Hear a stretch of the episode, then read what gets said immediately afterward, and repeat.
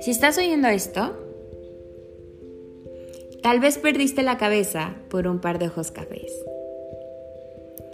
Tal vez te perdiste en las profundidades de alguien más y te olvidaste de las tuyas.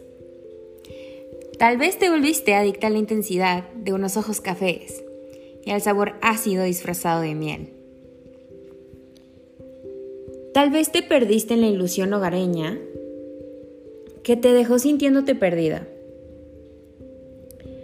O tal vez te perdiste en ojos cafés que te siguen amando y siguen siendo un hogar. Si perdiste la cabeza por un par de ojos cafés, quiero que sepas que yo también.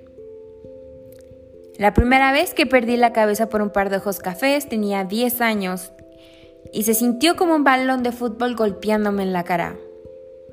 La última vez que perdí la cabeza por un par de ojos cafés, tenía 23.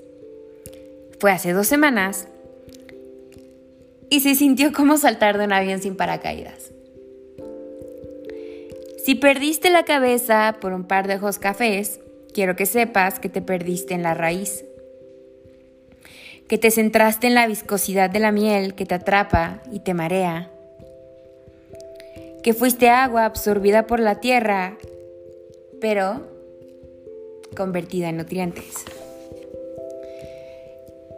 Si perdiste la cabeza por un par de ojos cafés y todavía no la recuperas, recuerda que las plantas recuperan sus flores y su color después del invierno.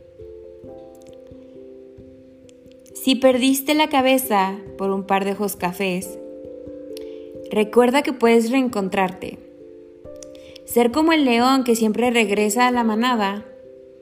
O la serpiente, sigilosa y solitaria, pero independiente.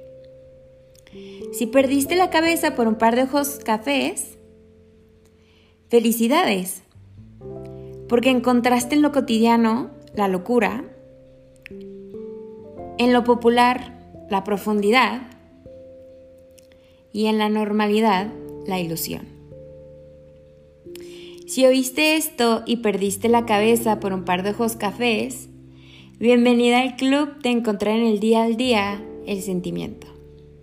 Bienvenida al club que tiene los pies en la tierra y la mente en las estrellas, o bien en un par de ojos cafés. Bienvenido al club que encuentra en ojos cafés el fuego y en el sentimiento un escape.